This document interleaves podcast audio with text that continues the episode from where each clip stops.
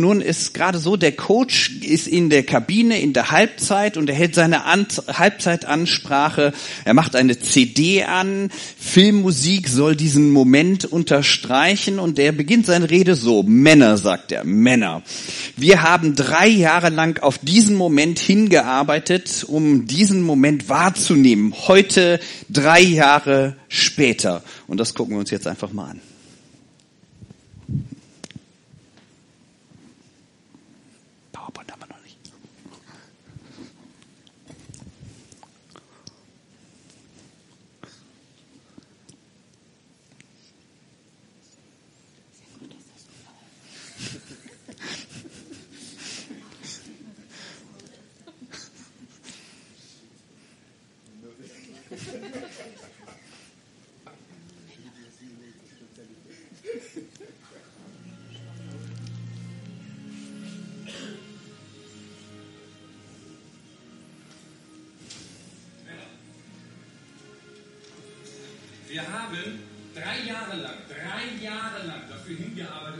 Moment wahrzunehmen hier heute.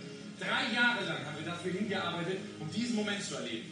Diesen Moment, diesen einzigartigen Moment, DFB-Pokal, das ganz große Ding haben wir heute, Männer. Wir haben hier Bundesligisten zu Gast in Bremen. Und nicht bei Werder, sondern bei der SHV. Bei SG Aumund Fee gesagt, bei der Truppe, bei euch Männer. Und ich bin so stolz, heute bei euch dabei zu sein. Ehrlich, ich würde so gerne mit euch spielen. Aber ich stehe da draußen und wir alle, das ganze Team um, um euch herum, die werden sich heute den Arsch aufreißen. Jeder Einzelne wird alles geben. Männer, das ist der Moment. 20. Mai, denkt mal daran. Da haben wir Oberneuland geschlagen. 4 zu 0. Keiner hat damit gerechnet. Niemand hat daran geglaubt, dass wir das schaffen, Männer. Und heute haben wir wieder die einmalige Chance. Die Chance, was ganz Großes zu machen. Wenn wir das Ding heute gewinnen, dann sind wir noch über alle Grenzen hinaus. Ganz woanders sind wir dann, Männer. Diesen Moment, den müssen wir packen. So eine kleine Chance ist das. So eine ganz kleine Chance ist das. Eine minimale Chance. Aber es ist eine Chance, Männer. Und ich greife uns heute.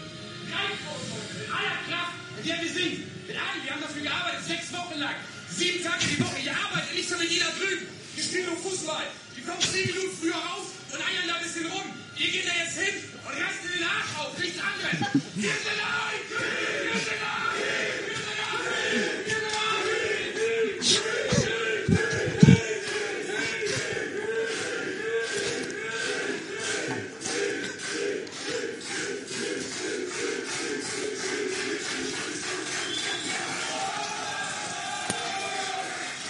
So motiviert man Männer. Gänsehaut, Feeling, Adrenalin wird freigesetzt. Jeder wird gebraucht, jeder Einzelne wird auch alles geben. Sie werden aus der Kabine gehen und die werden kämpfen, selbst in der aussichtslosesten Situation. Wobei noch steht es ja 0 zu 0. Und es ist eines klar, und es wird auch eines klar, wenn die Mannschaft eine Einheit ist, wenn die zusammenstehen, dann können die unendlich viel bewegen. Wir wissen, was, was Einheit ausmacht. Da wird sogar eine Truppe, die sonst fünfklassig ist, die wird effizient, die wird sicher im Passspiel, die wird torgefährlich. Wenn eine Mannschaft ist, äh, eins ist, dann können die über sich hinaus wachsen.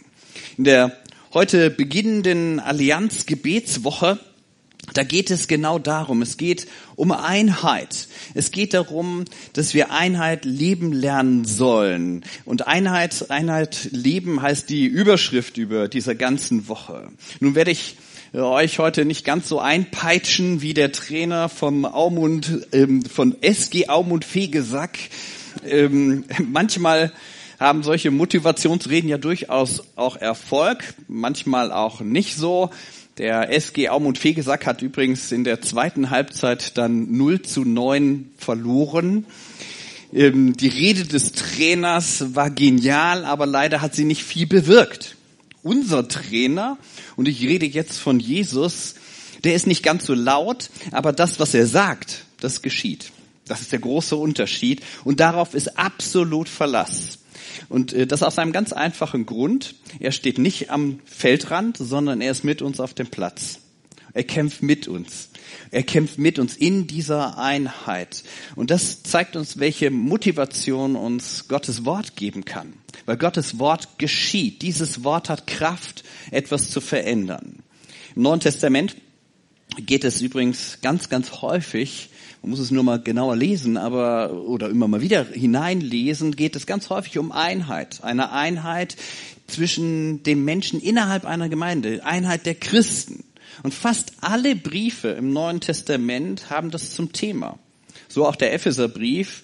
Der Epheserbrief wurde von Paulus so ziemlich am Ende seines Lebens verfasst. Manche sprechen sogar davon, dass es eine Art Testament von ihm ist. Also da hat er das Wichtigste noch einmal gesagt und komprimiert zusammengebracht. Das ist sozusagen eine komprimierte Zusammenfassung seiner ganzen Erfahrung, seines Wissens, seiner Lehre.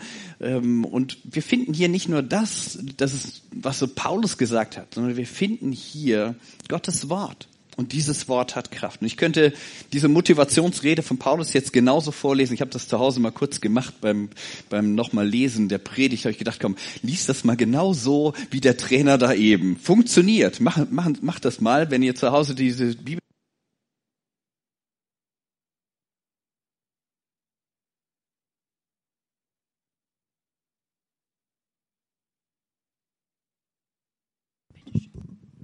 Macht das mal, dass ihr so ein, so ein, so ein Teil äh, euch äh, äh, die, diese, diese Stelle euch anschaut und lest die mal genauso wie der Trainer. Funktioniert. Ich lese es jetzt ein bisschen anders, weil Gottes Wort hat an sich schon Kraft. Also Epheser 4 steht diese Stelle und da heißt es, als einer, der für sein Bekenntnis zum Herrn im Gefängnis ist, bitte ich euch nun, Denkt daran, dass Gott euch zum Glauben berufen, gerufen hat und führt ein Leben, das dieser Berufung würdig ist.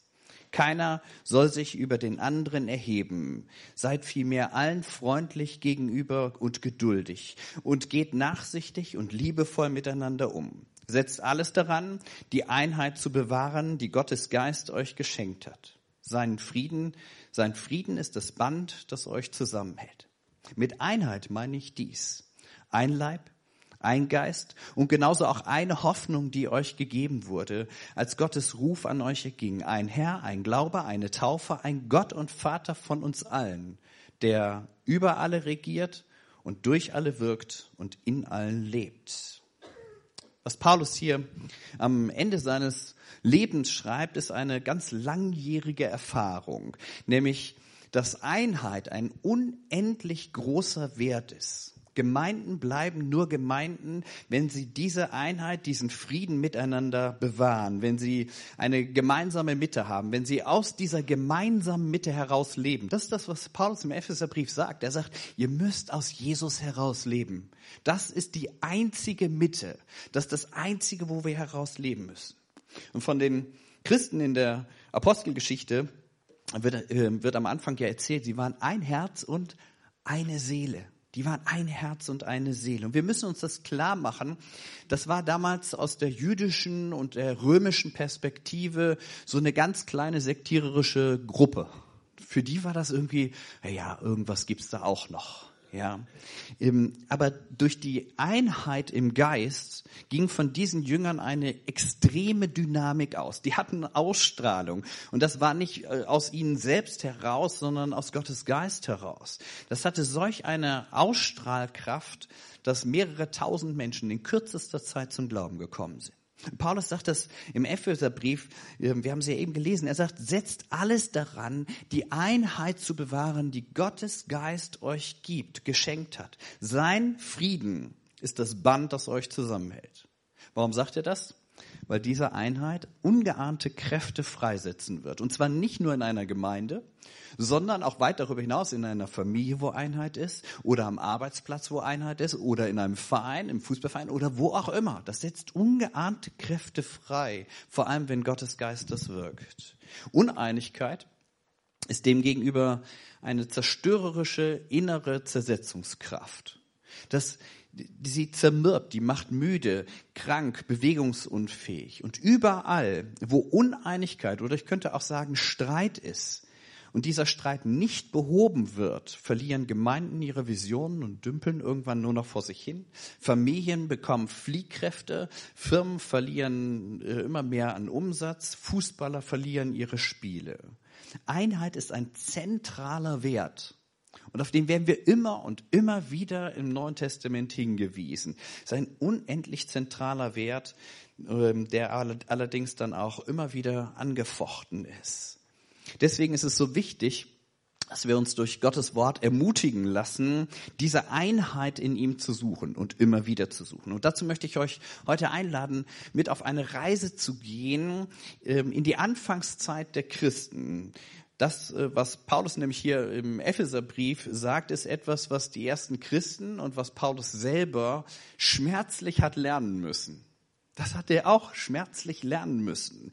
Ähm, und auch wir müssen das manchmal schmerzlich lernen und werden in allen Bereichen unseres Lebens immer wieder an diese Stelle, an dieser Stelle herausgefordert. In wie viel Familien kracht es? Permanent.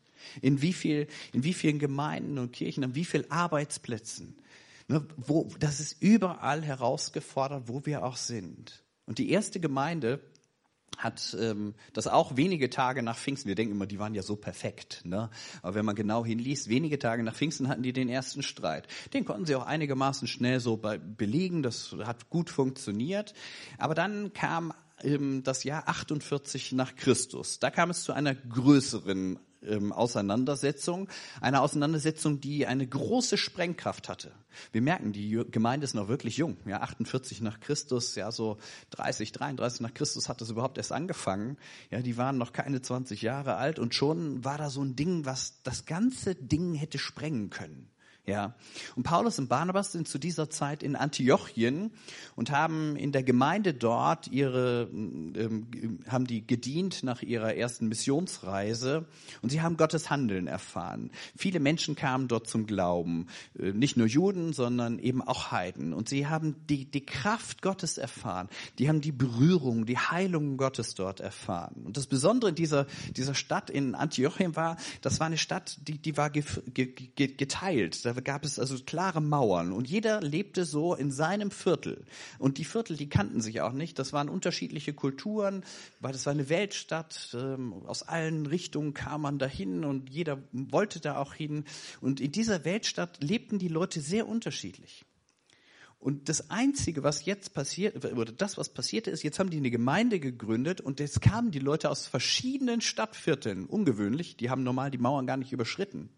Jetzt sind die in diese Gemeinde gegangen und jetzt war das auf einmal eine kulturübergreifende Gemeinde. Jetzt kann man sich schon vorstellen, das kann Spannung mit sich bringen. Ja, so ganz kulturübergreifend. Das kannten die ja nicht, das haben die nie geübt, das haben die nie so gelebt. Da waren auf einmal sehr verschiedene Menschen, da waren Frauen, Männer, Kinder, Sklaven, Asiaten, Juden, Orientale. Das war eine internationale Gemeinde damals. Und dann kamen, so wird es in der Bibel berichtet, ähm, einige Männer aus Judäa in die Gemeinde. Gläubige Männer, Judenchristen, die mit Jesus gelebt haben. Das waren Pharisäer, die zum Glauben an Jesus gekommen sind. Männer mit wirklich Ahnung. Und die kamen angereist und kamen in diese Gemeinde und merken auf einmal, hey, das ist nicht meine Kultur. Das ist nicht das, was ich kenne. Ähm, das muss hier aber anders laufen. Ja, ähm, das, äh, so, so, so verstehe ich nicht das mit, mit, mit dem Glauben. Und ihre, ihre Kultur haben sie vermisst und sie vermissten vor allem das Einhalten der kultischen Vorschriften des Alten Testaments. Und jetzt spitzte sich die Frage zu. Denn sie sagten, das muss eingehalten werden, das Gesetz, und die Männer müssen beschnitten werden, sonst sind sie nicht gerettet. So, und jetzt hatte man den Streit. Und jetzt war aber wirklich mal Sprengkraft da. Und das führte wirklich zu einem handfesten Streit. Es gab Zwiespalt, heftige Diskussionen, die vor Ort nicht mehr alleine zu klären waren, nachzulesen in der Postgeschichte 15. Und von diesem ersten riesig großen Konflikt der, der Christen können wir, glaube ich, äh, sehr, sehr viel lernen. Äh, und zwar für unsere Gemeinden, aber genauso gut auch für unseren Alltag. Und am Ende werden wir da landen, was Paulus uns sagt, was er uns im Epheserbrief sagt, dass dieses Band ne, des Friedens, dass das Jesus selber ist. Jesus sagt mal, ich bin der Friede. Oder es wird von ihm gesagt, Christus ist unser Friede. Der ist die Mitte, der ist das Band, was uns zusammenhält. Und das sind fünf Punkte, die ich äh, euch heute weitergeben möchte. Äh, einige davon sind so überhaupt und gar nicht ungewöhnlich, aber ich sage sie gerade deshalb, ganz bewusst, weil ich immer wieder feststelle, dass die Selbstverständlichkeiten im Streit einfach wie weggewischt sind. Weiß keiner mehr ja, dann, da sind wir dann andere Menschen. Deswegen müssen wir uns das immer wieder klar machen, damit wir das genau in diesen Situationen, wo Unfrieden ist, auch wieder leben, dass wir das tun. Ähm, Im Streit haben die meisten Menschen einfach Scheuklappen auf. Also der erste Schritt ist ganz, ganz einfach. Der heißt, hole Hilfe. Hole Hilfe. Das klingt banal, aber die Erfahrung zeigt, dass die meisten erst dann Hilfe in Anspruch nehmen, wenn es fast zu spät ist oder wenn es zu spät ist. Wenn es zu spät ist, will man nur noch hören, okay, ist okay, das alles äh, macht hier, geht auseinander oder sonst was, ja.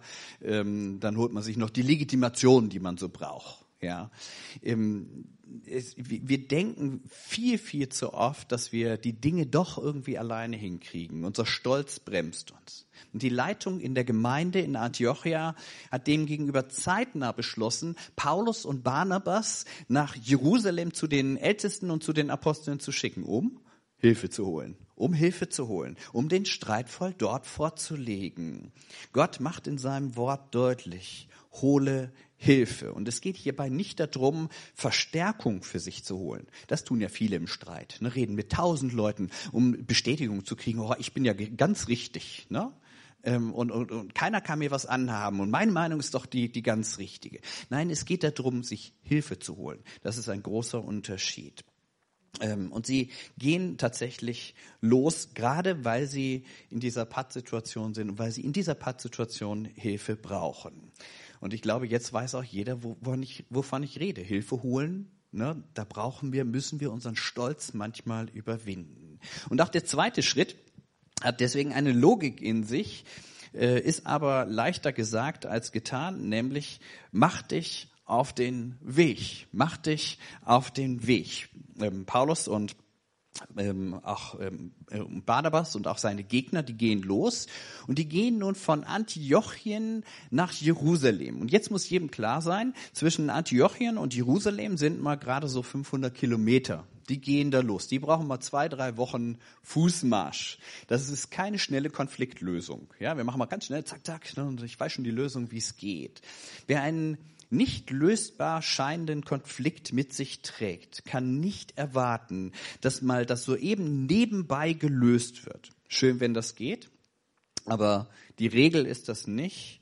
Manche Streitereien brauchen den Mut und brauchen manchmal auch einen längeren Weg, den man miteinander ähm, gehen muss. Und solche Wege sind auch nicht effizient, überhaupt nicht. Das sind manchmal Umwege, die man gehen muss. Aber wer sie nicht gehen will, wird, selbst wenn er den Streit gewinnt, verlieren. In der Regel gehen Beziehungen darüber kaputt, wenn alles ganz schnell gehen muss. Gemeinden werden unbedeutend, Verluste werden eingefahren, Streit, der nicht zu einer Lösung führt, zermürbt auf Dauer. Es braucht den Mut, auch den längeren Weg einer Lösungssuche zu gehen. Und wichtig scheint mir Paulus und Barnabas, äh, dass Paulus und Barnabas das Ziel da nicht aus den Augen verloren haben. Von ihnen wird nämlich gesagt, dass sie auf dem Weg haben, die viel Ermutigung gekriegt, von den Gemeinden so am Rand.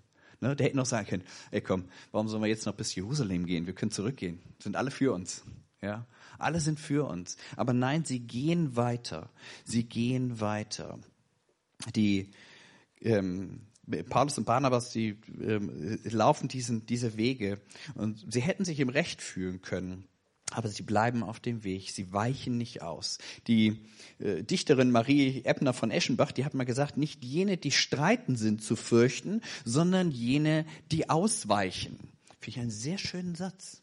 Ja, ähm, nicht jene, die streiten sind zu fürchten, sondern jene, die aus, weichen. Jene, die, äh, so will ich es mal ergänzen, die es nicht aushalten, wenn es nicht einfach eine schnelle Lösung gibt. Und jene, die meinen, es ändert sich sowieso nichts bei den anderen. Das, der Streit an sich ist doch nicht das Problem, sondern die Bereitschaft, ihn zu lösen und auch einen längeren, mühsamen Weg miteinander zu gehen.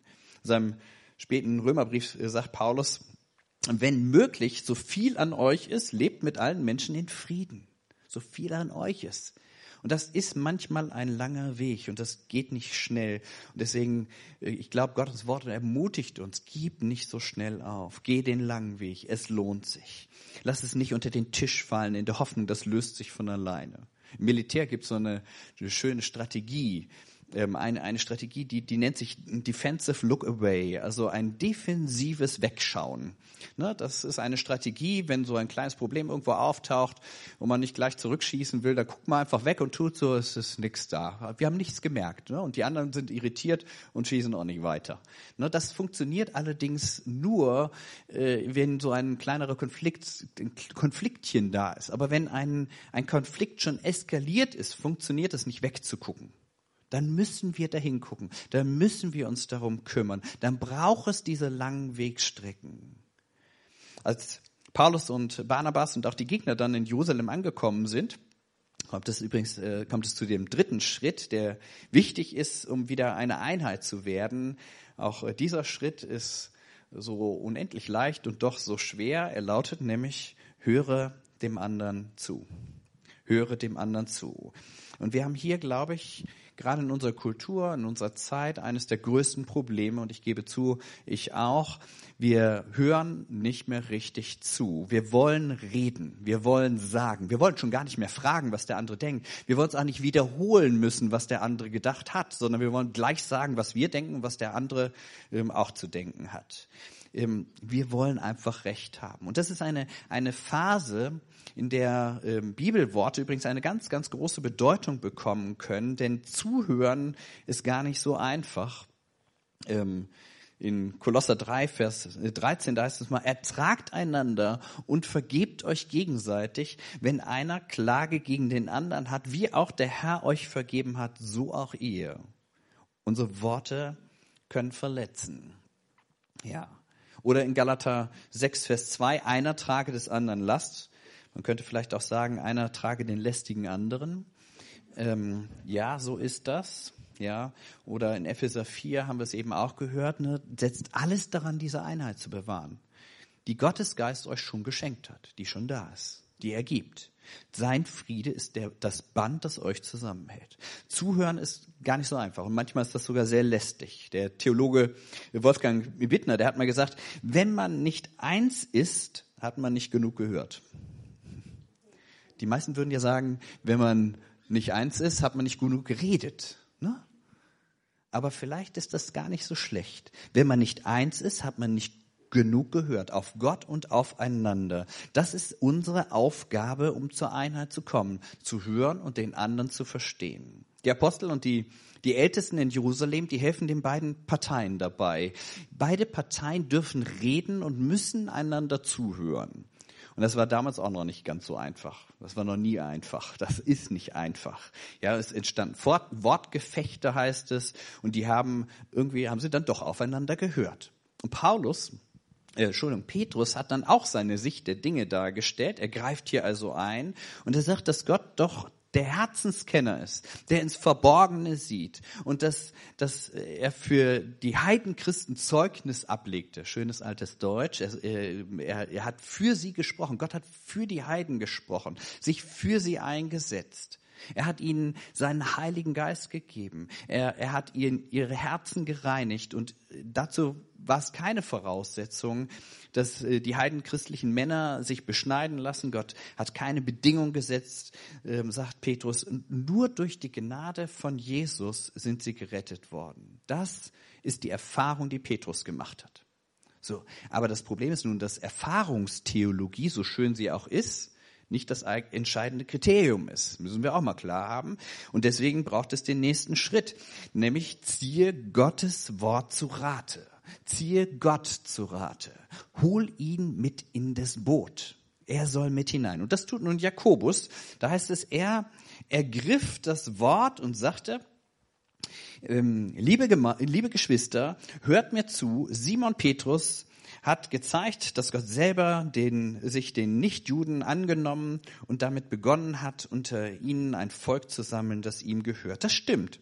Mit den Worten der, das stimmt mit den Worten der Propheten überein. Es heißt nämlich in der Schrift, der Tag kommt, sagt der Herr, an dem ich mich meinem Volk wieder zuwenden und die verfallene Hütte Davids wieder aufbauen werde.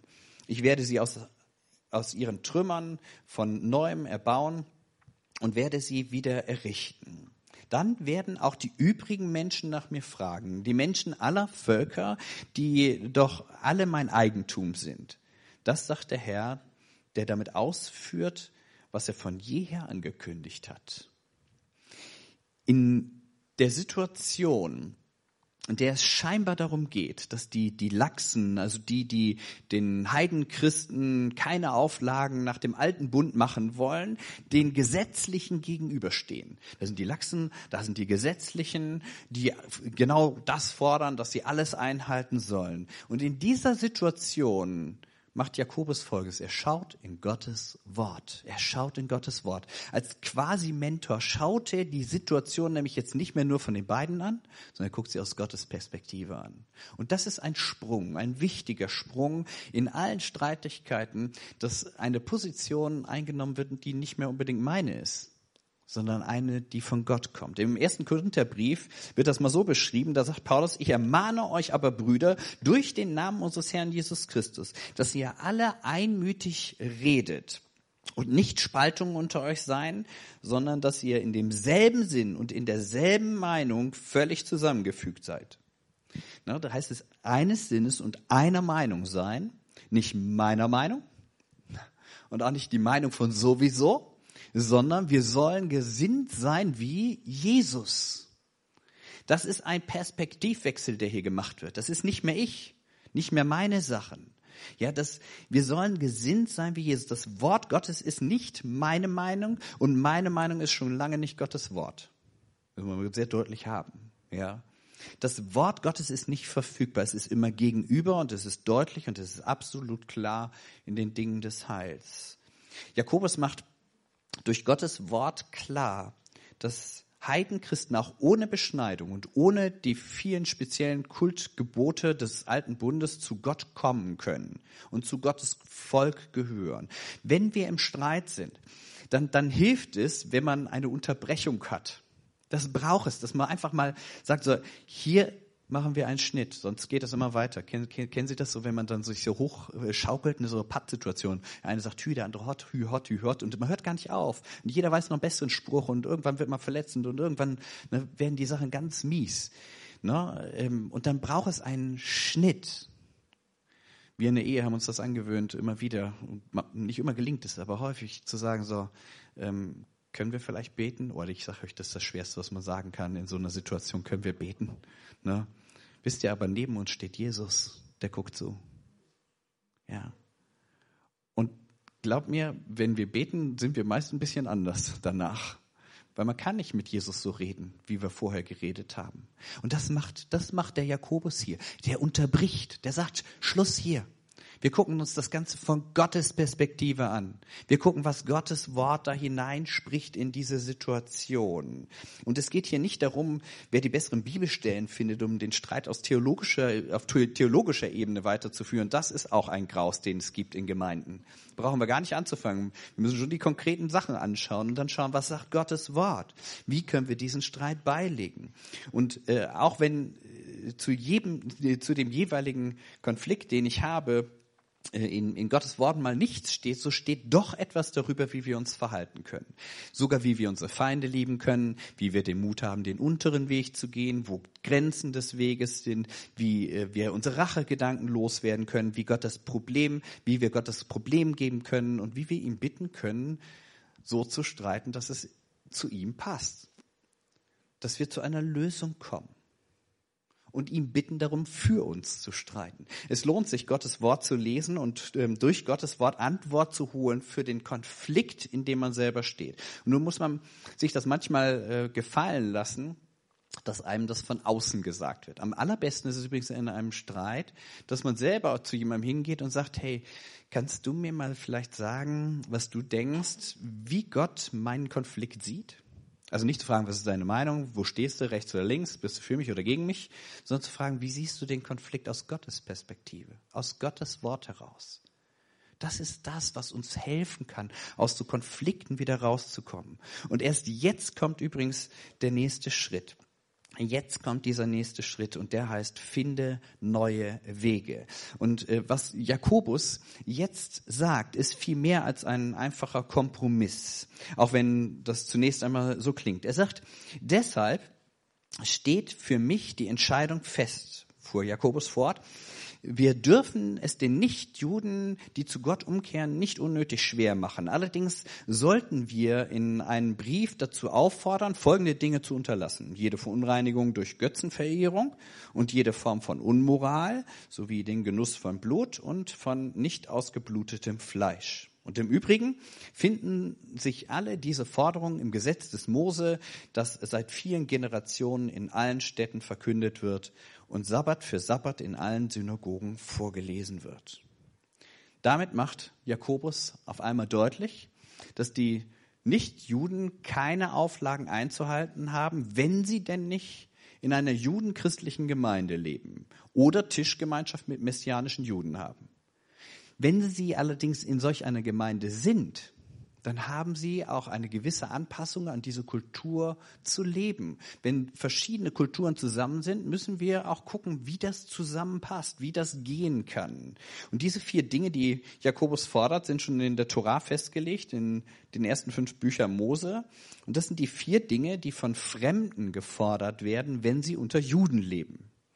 Deswegen müssen wir diese Dinge nicht alle, einige schon, äh, müssen wir die nicht äh, ähm, die ganze Zeit zwanghaft einhalten. Ja, einige schon, also wenn es um Unzucht geht oder solche Dinge, das sagt Gottes Wort uns an anderen Stellen. Aber wir wissen, wenn wir jetzt in eine judenchristliche Gemeinde gehen, dann haben wir genau das zu tun, was hier in der Apostelgeschichte steht. Hier geht es also um Fragen von Kultur und nicht um die Frage danach, wer wird durch was und wie errettet. Es ist für Jakobus klar, dass die Tischgemeinschaft von Juden und Heiden nur unter dieser Bedingung funktionieren kann. Und Paulus hat das äh, eingesehen und schreibt in seinem Römerbrief später mal, zerstöre nicht um der Speise willen Gottes Werk. Ja, es gibt wichtigere Dinge als das. Ja, und wenn man sich zurückhält, ist auch kein Problem. Ja, das können wir tun. Es ist jedem Heidenchristen zuzumuten, auf Judenchristen Rücksicht zu nehmen und eben kein Götzenopferfleisch zu servieren, nicht in Unzucht, wörtlich im Porneia zu leben, also in Ehen unter nahen Verwandten, so ist das gemeint, kein Blut zu trinken und auch kein nicht geschächtetes Fleisch zu essen. Das ist jedem Heidenchrist zuzumuten unter Judenchristen. Und das Geniale an dieser Lösung war nun, jeder war zufrieden. Die Pharisäer, die sich bekehrt hatten, konnten sich darauf einlassen. Sogar nicht messianische Juden konnten das akzeptieren. Und auch für Paulus und Barnabas war das eine gute Lösung. Diese Spannung ließ sich nämlich aushalten. Unser Glaube, und ich sage das jetzt bewusst, unser Glaube und auch unsere Theologie muss solche Spannungen auch mal aushalten können. Auch Lehrverschiedenheiten, wenn sie denn nicht heilsentscheidend sind. Eine Gemeinde, in der es nur eine Meinung geben darf, und das ist natürlich meine Meinung, ist hochgradig gefährdet hochgradig. Rick Joyner, der hat mal Folgendes gesagt, der hat gesagt, gleiche Lehrmeinungen sind keine Grundlage für Einheit, sondern für Spaltung. Gleiche Lehrmeinungen sind keine Grundlage für Einheit, sondern für Spaltung. Wer in einer Gemeinde ein einheitliches System an Lehrmeinungen von A bis Z sucht und meint, es finden zu können, spaltet Gemeinde und Kirche. Wir brauchen diese Spannungsfelder. Und nur so können wir Einheit leben. Einheit ist auch immer ein Aushalten von Unterschiedlichkeiten, wie wir denken und manchmal auch wie wir fühlen. Auch von Tauf- oder Abendmahlsverständnis, Essensvorschriften, Form des Gottesdienstes, die Musik. Ja, meine Güte, wie häufig diskutieren wir darüber ja, es ist, äh, ne, auch das ist manchmal ein Aushalten, es gehört einfach dazu. Ja, es gehört einfach dazu. Äh, oder was auch immer das eben sein mag. Vor ein paar Monaten war ich ähm, in einem Kloster äh, für ein paar Tage ein paar Kollegen zusammen und wir hatten eine Führung durch eine 1972 gebaute Kirche. Also es sah außen wie aus wie so ein, so ein Betonbunker, ja grauselig. Aber drinnen hatte das eine große symbolische Sprache überall. Und die äh, die Oberschwester führte uns durch und zeigte uns, ja und hier, da haben wir gedacht, hey, wie Jesus dies und so und wie Gott und so. Das war überall war Symbolsprache. Ne? Es war wirklich schön, war war toll gemacht. Und dann hing aber da so ein barockes Bild vorne auf einer riesig großen weißen Wand. Und dann sagte sie ja, also dieses barocke Bild haben wir eigentlich so nie gedacht, als wir das Gebäude gebaut haben. Das wollten wir eigentlich gar nicht haben, aber es war ein Geschenk. Wir mussten das aufhängen. Ich war immer dagegen, das aufzuhängen. Ja, und dann, und dann sagte sie mit einem etwas verschmitzten Lächeln im Gesicht, sagte sie, aber äh, wissen Sie, man gewöhnt sich dran. Ja, wir müssen nicht immer gewinnen. An manchen gemeinsamen Kompromiss kann man sich auch gewöhnen. Und keiner von uns bekommt im Leben immer das, was wir denken, was uns zusteht. Wir müssen mit manchen Vorläufigkeiten leben. Auch in einer Gemeinde, in einer Ehe, in, beim im Arbeitsfeld, egal wo wir sind. Wir müssen mit Vor Vorläufigkeiten leben.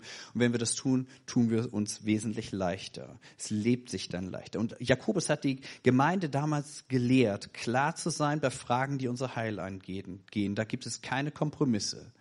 Wir sind nur durch Gnade befreit. Und dazu braucht es kein zusätzliches Handeln unsererseits. Das bleibt und ist ein Geschenk, was wir nur annehmen müssen. Aber drumherum kann es Unterschiede in der Einstellung geben, in der Prägung, in der Form des Glaubenslebens und, und, und. Es gibt eine Mitte, die hat Paulus am Ende seines Lebens nochmal aufgeschrieben. Und ich lese es nochmal, was ich am Anfang gelesen habe. Ein Herr, ein Glaube, eine Taufe, ein Gott und Vater von uns allen, der über alle regiert und durch alle wirkt und in allen lebt. So hat er das zusammengefasst. Ja, was das Zentrum ist. Und davon werden wir nicht abrücken. Aber es gibt viele Randthemen und viele Schattengefechte, sind wir mal ganz ehrlich, viele Schattengefechte, die bis zum Umfallen geführt werden, als wenn es die Halsfrage wäre. Ja ne, also wie genau die Lieder aussehen und was, wie, wo zu sein hat. Wir kämpfen uns fast zu Tode. Manchmal kämpfen wir uns bis zum Tode. Und das ist nicht das, was Gottes Wort will. Er will diese Einheit unter uns. Er will uns stark machen im Geist Gottes. Diese Gefechte sind nicht unsere Aufgabe und sind auch schon gar nicht unsere Berufung. Wir sollen, und das ist unsere Berufung, dem Frieden nachjagen, suchen, heißt es, ne? Wir sollen den Frieden suchen und ihm nachjagen, wie es in der Jahreslosung heißt. Die Lösung von Jakobus, auf die sich alle eingelassen haben, heißt übrigens nicht, dass äh, es in den ersten Gemeinden keine Spannung mehr gegeben hat. Es gab, ähm, hat nicht lange gedauert, bis die nächsten Konflikte kamen, aber sie sind diese Konflikte angegangen und sie sind den langen Weg gegangen.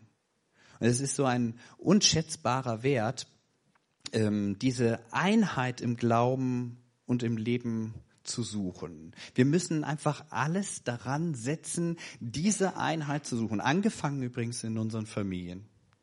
Angefangen in unseren Ehen, angefangen mit unseren Kindern. Lassen wir doch nicht zu, dass da dauerhaft Streit ist. In, in, in unseren Gemeinden müssen wir wieder anfangen, diese Einheit zu suchen. In, in der christlichen Landschaft in Heidenheim, in unserem Land, miteinander. Wir, wir, wir sind doch da, dass wir Gottes Reich bauen hier miteinander und nicht irgendwie in Konkurrenz stehen. Wir, fangen, wir wollen doch eines nur erreichen, dass Menschen Jesus kennenlernen, dass Menschen mit Jesus leben und dass sie von ihm geprägt werden. Darum geht es doch. Ja und auch Einheit zu suchen bei der Arbeit oder wo auch immer wir sind. Nutzen, nut, nutzt doch eure Energie nicht um destruktiv und zerstörerisch zu sein, sondern nutzt diese Kraft des Heiligen Geistes, um, um heil zu werden, um euch heilen zu lassen, um dieses Heil weiterzugeben, um die Einheit zu suchen, um diesen Frieden zu suchen, den es nur in Christus gibt. Und das wird ein Segen werden, bin ich mir ziemlich sicher. Ein Segen, der weit über unsere Familien hinausgeht, weit über unsere Gemeinden hinausgeht und vielleicht sogar über unser Land hinausgeht. Diesen Segen, dieser Einheit, möchte Gott, dass wir ihn suchen. Und es beginnt damit, dass wir es nicht alleine hinbekommen, sondern Hilfe in Anspruch nehmen. Es geht weiter, indem wir uns auf den Weg machen, zuzuhören, einfach zuhören und Gott selber zur Rate ziehen, um dann eben Wege, neue Wege zu finden. Lass dich ermutigen, diesen Weg nicht morgen zu gehen, nicht übermorgen, sondern ab heute. Und vielleicht nehmen wir uns so eine Zeit der Stille, wo wir einfach nochmal in uns hineinhören und fragen, Jesus, wo willst du, dass ich Einheit suche? Und was kann ich für diesen Frieden tun? Hilf mir, diese Wege zu gehen. Amen.